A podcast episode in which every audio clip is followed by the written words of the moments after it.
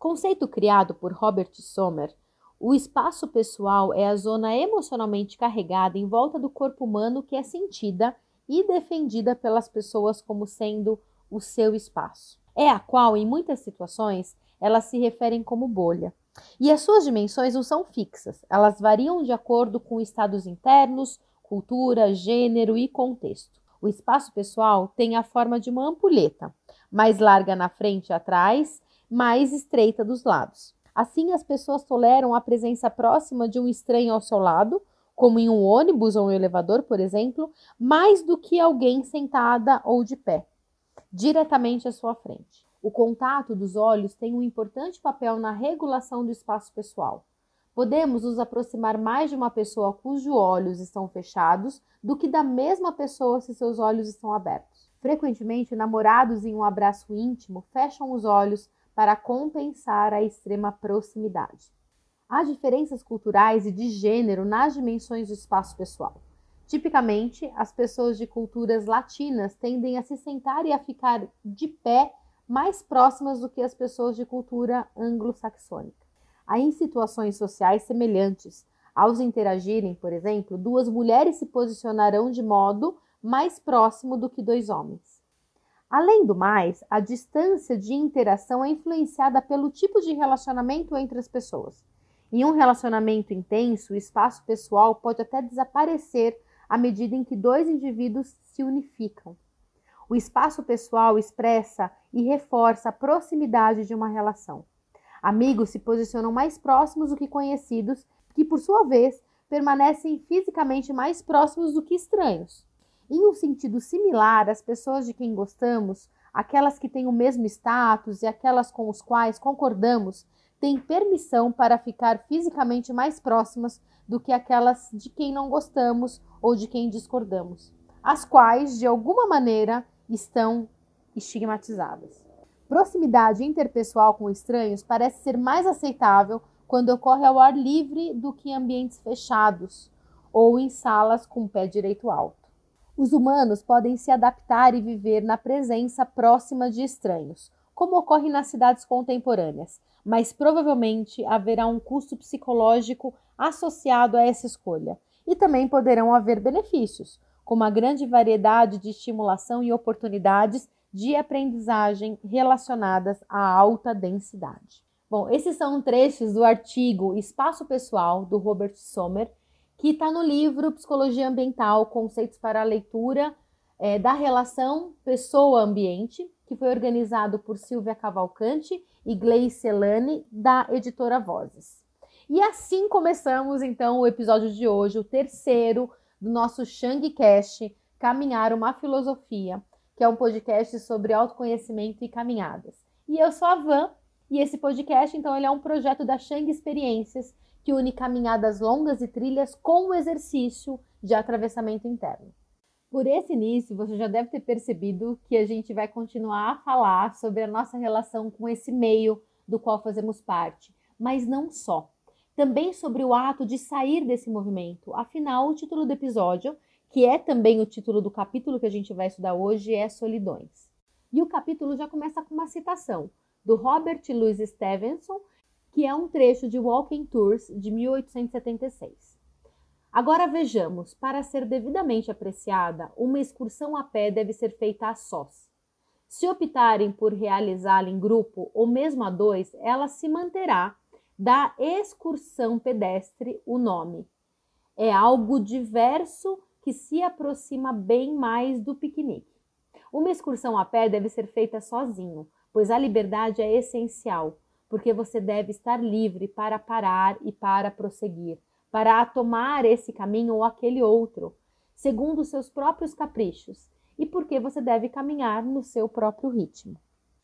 E na continuação do capítulo, é mesmo preciso caminhar só? Exemplos não faltam: Nietzsche, Thoreau, Rousseau. Estar em companhia faz tropeçar, obstruir, alterar o passo, porque ao caminhar é essencial encontrar seu próprio ritmo, fundamental e mantê-lo. O ritmo fundamental é o que convém a cada um, de modo que você não se canse e possa caminhar mais de 10 horas, mas é muito exato e preciso. Logo, quando se trata de se ajustar ao passo de outra pessoa para andar mais rápido ou mais devagar, o corpo não responde bem. E desse comecinho já dá para a gente pensar em diversas coisas, né? Primeiro, que que nos misturamos tanto a esse meio, ao outro, a ponto de não nos separarmos, né? A gente não separar aquilo que é nosso e mais do que isso, não defendermos o que é nosso. O que, que a gente precisa abandonar? O que, que a gente precisa abrir mão para isso? De repente, da própria presença do outro?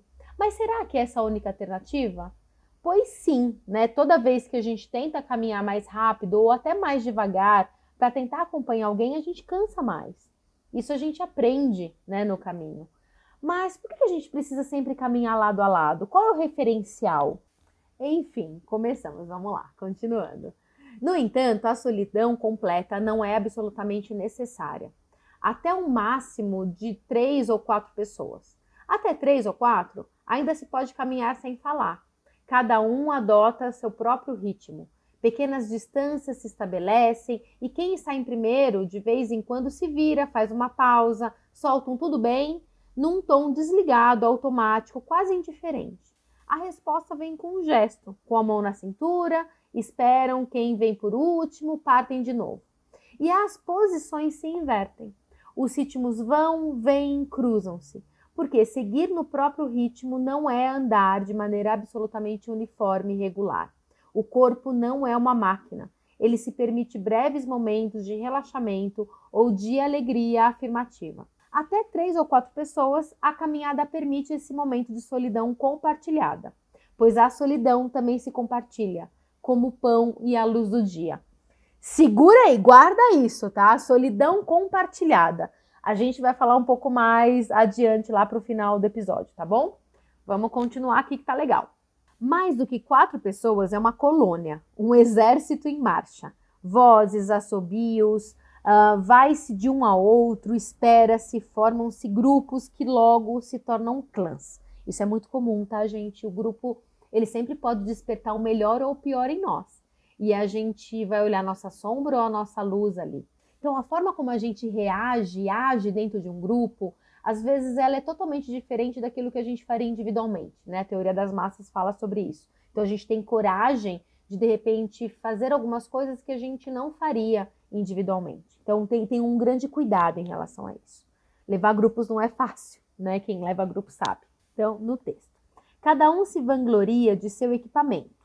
No momento de comer, cada qual quer que o outro experimente isso, traz surpresas culinárias, tenta superar expectativas. É o um inferno. Nada mais é simples nem austero.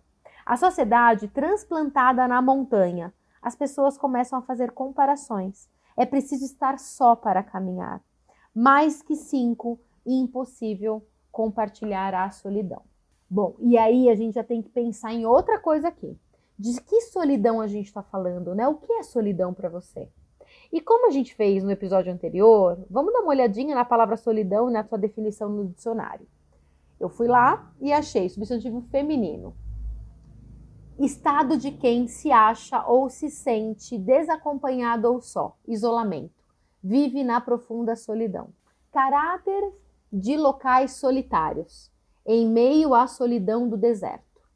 E agora a gente vai ter que fazer uma pausa maior no texto e falar sobre esse deserto, que é algo muito, muito, muito importante e que não necessariamente significa um lugar totalmente vazio, né? Como a gente imagina. Quando a gente pensa é, no deserto, a gente imagina o Saara, né, com as suas dunas de areia, aquele lugar seco, quase sem possibilidade de, de atravessamento. Mas eu gosto de pensar em outras formas de deserto que também são úmidas e cheias de gente. É, e aqui eu vou usar uma referência do filme Blade Runner, O Caçador de Androides, é, porque não só porque é um dos meus filmes favoritos, mas porque nos dois filmes, tanto no de 1982 quanto no último lançado em 2017, tem um deserto que esses personagens eles precisam atravessar e são desertos diferentes. Eu não sei se você já assistiu, se não, fiquem tranquilos que eu vou tentar não dar spoiler aqui.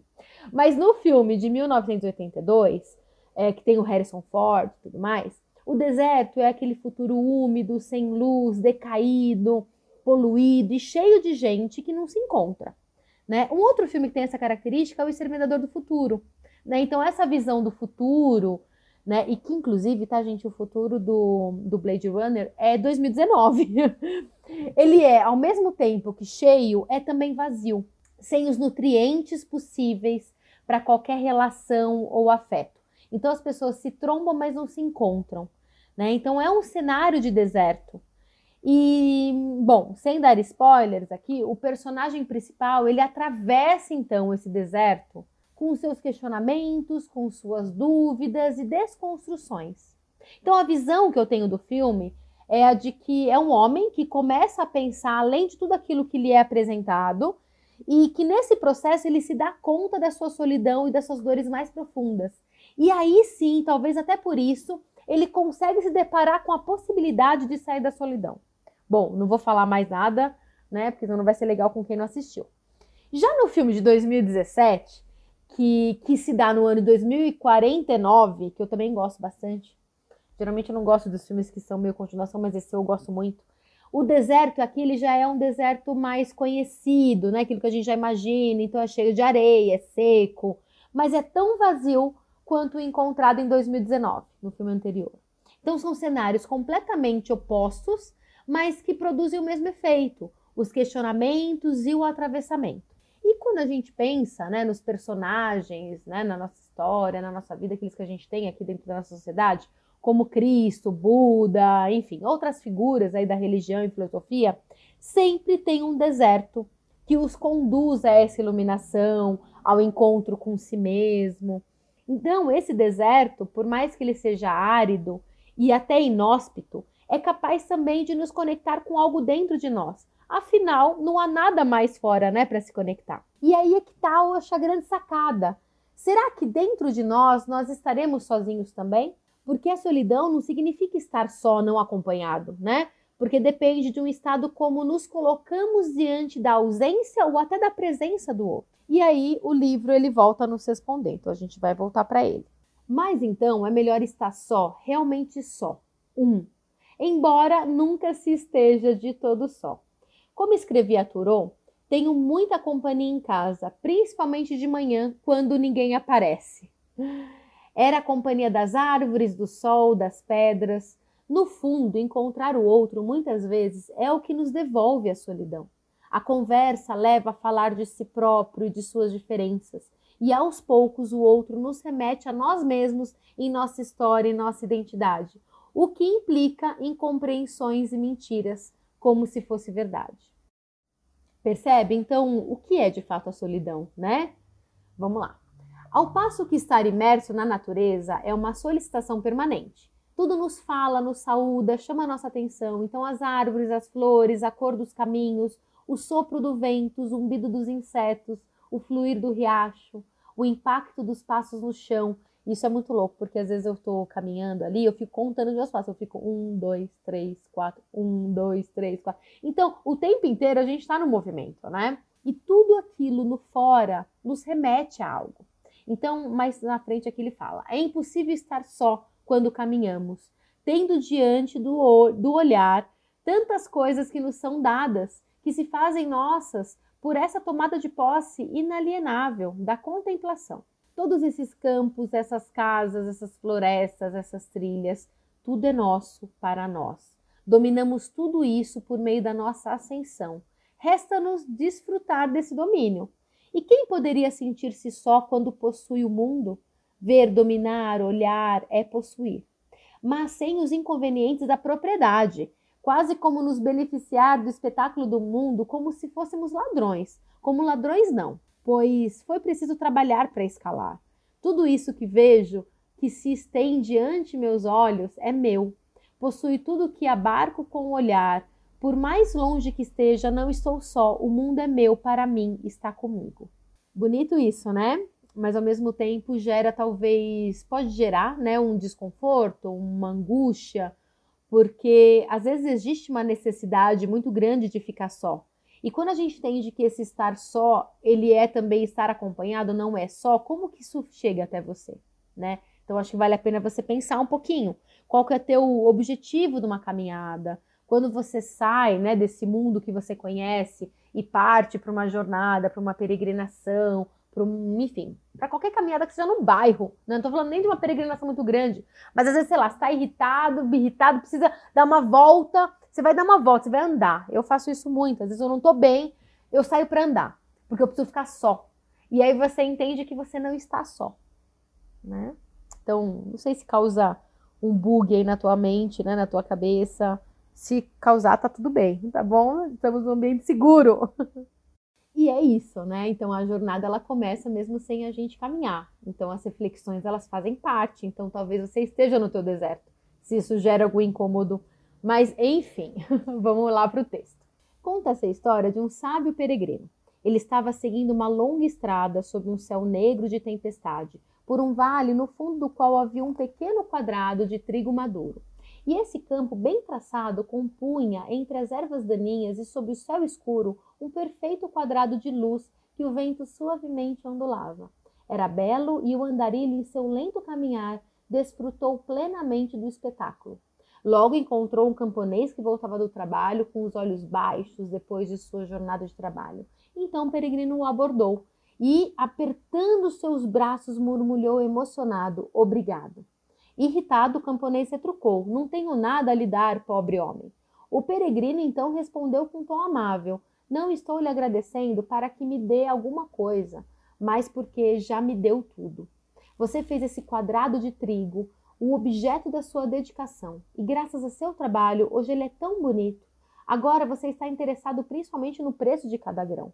Eu vinha caminhando e o tempo todo fui alimentado por seus tons dourados. E o ancião sorria. O camponês virou-se e continuou seu caminho, é, com a cabeça baixa e chamando o homem de louco. Nesse sentido, não estamos sós, porque ao caminhar ganhamos a simpatia das coisas vivas e a nossa volta, né? Então tem as, as árvores, as florestas, por isso, e até as pessoas, tá, gente? E é, por isso, às vezes, saímos para caminhar simplesmente para fazer uma visita. Visitar recantos de vegetação, arvedores, vales em tons violeta. Depois de alguns dias, algumas semanas, alguns anos, pensamos: puxa, faz muito tempo que não ando por lá. Tudo aquilo está à minha espera, é preciso ir a pé. E lentamente vamos reencontrando o caminho, a sensação do chão sob os pés, a disposição das colinas, a altura das florestas, são todos conhecidos. Por último, não estamos sós pois quando caminhamos, logo somos dois, sobretudo depois de termos andado por muito tempo. E quero dizer que, mesmo quando estamos a sós, há sempre esse diálogo entre o corpo e a alma. Quando a marcha é regular, eu animo, elogio, felicito, boas pernas essas que me levam, quase dando um tapinha na coxa, como se fosse o pescoço de um cavalo. Durante esses longos momentos de esforço, quando é penoso para o corpo, lá estou para animá-lo, Vamos, mais um pouco. Claro que você consegue. Assim que começo a andar, já sou dois. Meu corpo e eu, um casal, uma velha história. A alma é verdadeiramente a testemunha do corpo, testemunha ativa, vigilante, que há de seguir seu ritmo, acompanhar seu esforço. Quando me apoio em uma perna nas subidas íngremes, quando sinto meu peso no joelho, dou um impulso e a mente pontua sempre: bem, bem, bem. A alma, então, é o orgulho do corpo. E essa conversa pode então durar até a noite sem, sem entediar. Não podemos caminhar sem que se opere em nós essa partilha, que nos ajuda a sentir que estamos avançando. É, mas, quando estou caminhando, sempre me observo, encorajo-me. Naturalmente, às vezes, quando estamos imersos demais no mineral, por exemplo, rodeados de rochedos, sem sinal de vegetação, alto demais, duro demais, trilhas pedregosas, pode ocorrer que nos desesperemos um pouco, que nos sintamos muito isolados. Isso é, no fundo, excluídos. Basta que o dia seja um pouco cinzento, inclusive, para que a impressão logo seja insuportável, quase insuperável. Sentimos um nó na garganta e descemos as duras, as duras trilhas com angustiada precipitação. Impossível caminhar por muito tempo assim, a sós, no silêncio esmagador desses imensos blocos de pedra. Nossos próprios passos ressoam com uma violência incrível. Nosso corpo que respira, que se desloca, é então o escândalo da vida, da mineralidade fria, altiva, definitiva, eterna, que nos rejeita. Ou então os dias de chuva ou de neblina, quando não vemos mais nada, somos apenas um corpo transido de frio avançando. E assim termina esse capítulo, mas enfim, eu não quero terminar o episódio agora porque eu quero falar um pouquinho sobre aquela solidão é, compartilhada, né, que a gente comentou um pouquinho mais para frente. E aí eu vou trazer aqui agora uma outra referência de um outro livro que não tem a ver com caminhada, mas é um livro da Olivia Lang, que chama A Cidade Solitária. É um livro incrível, tá, gente? Que fala um pouquinho sobre a experiência dela. Né? Ela, ela viveu muitos anos, ela é uma inglesa, né, na verdade, e que viveu em Nova York. E ela traz muito essa questão, né, que a solidão é uma cidade. É uma cidade que também é povoada. E aí, de novo, vamos trazer a referência do Blade Runner. É uma cidade cheia de gente. E que muitas vezes, e aí no livro ela vai contando aqui várias histórias, vai trazendo, né, inclusive Turou, Turou ela traz, Turou, é, Rimbaldi, que depois a gente vai falar um pouquinho sobre ele também no livro, que tem texto sobre ele. É, enfim, alguns personagens, o Andy Arrow, né, assim, o quanto que esses personagens, essas pessoas, viviam, de, viviam né, dentro dessa, dessa solidão, eram pessoas muito solitárias, e que então elas compartilham desse momento, né, compartilham então dessa cidade, e aí, dentro desse encontro, cada um consegue é, viver a sua própria solidão, a sua própria angústia, o seu próprio momento dentro dessa vida, né? Então, atravessar o deserto é importante. Passar por essa cidade solitária é importante. E a gente precisa entender, de repente, nós não estamos sozinhos ali, né? Nós somos solitários, mas nós não estamos só. E aí eu vou trazer aqui alguns trechinhos, tá? Desse livro, ainda na introdução. É, não vou me aprofundar muito, de repente, em um outro episódio, a gente pode até falar um pouquinho mais sobre a solidão e fazer algo específico sobre esse livro, porque ele é incrível e dá para fazer muita coisa. Mas eu quero trazer, enfim, só alguns trechinhos para a gente fechar esse capítulo, né, de fato, esse episódio. Então vamos lá. Ainda aqui no, na introdução mesmo, ela traz um, uma citação da Virginia Woolf no diário dela de 1929. Se eu pudesse capturar o sentimento, eu faria assim: o sentimento do cantar no mundo real, quando alguém é movido no mundo habitável pela solidão e pelo silêncio. Fecha aspas. É interessante a ideia de que a solidão pode levar você a uma experiência de realidade que de outro modo seria inalcançável. Não muito tempo atrás, passei um período em Nova York, aquela ilha fervilhante de gneiss, concreto e vidro, habitando a solidão diariamente. Embora não tenha sido de modo algum uma experiência confortável, comecei a me perguntar se o Wolf não estaria certa. Se não havia mais, um, mais para experimentar do que está na frente dos olhos. Se na verdade isso não levará alguém a considerar algumas das questões maiores sobre o que é estar vivo. Havia coisas que me consumiam, não apenas como indivíduo privado, mas também como cidadã de nosso século ou da era pixelada. O que significa ser solitário? Como vivemos se não, se não estamos envolvidos intimamente com outro ser humano? Como nos conectamos a outras pessoas, particularmente se não achamos fácil falar? Será que o sexo é uma cura para a solidão? E se é, o que acontece se nosso corpo ou nossa sexualidade são consideradas desviadas ou danificadas? Se somos doentes ou não temos a bênção da beleza? E a tecnologia está ajudando com essas coisas? A tecnologia nos aproxima mais do outro ou nos prende atrás da tela? De maneira alguma, eu era a única pessoa intrigada com essas perguntas. Todo tipo de escritor, artista, cineasta e compositor explorou o tema da solidão de um jeito ou de outro, tentando se apossar dele, lidar com as questões que provocam. E aqui eu, eu diria, né, que eu acho que tem todas essas, essas questões, porque todos nós sentimos tudo isso de alguma forma né? Então, o quanto que é, a solidão é uma condição humana também. E não adianta a gente fugir disso, não adianta a gente fugir do deserto. A gente talvez vai ter que se colocar nele, atravessá-lo. E aí um pouquinho mais para frente, ela fala assim, ó: Você pode mostrar a cara da solidão e pode também combatê-la, produzindo coisas que servem explicitamente como dispositivos de comunicação, resistindo à censura e ao silêncio. Você pode ser solitário em qualquer lugar, não há um sabor particular na solidão quando se mora numa cidade grande, cercada por milhões de pessoas. pode-se pensar que esse estado seria antitético em relação à vida urbana, à presença da massa de outros seres humanos. Mas a mera proximidade física não é suficiente para dissipar uma sensação de isolamento interno. É possível e fácil até sentir-se desolado e abandonado do lado de outras pessoas. Cidades podem ser lugares solitários, e ao constatar isso, vemos que a solidão não requer necessariamente isolamento físico, mas sim uma ausência ou escassez de conexão proximidade, afinidade, uma incapacidade, por um motivo ou outro, de encontrar tanta intimidade quanto se deseja. Infeliz, como diz o dicionário, como resultado de estar sem a companhia do outro.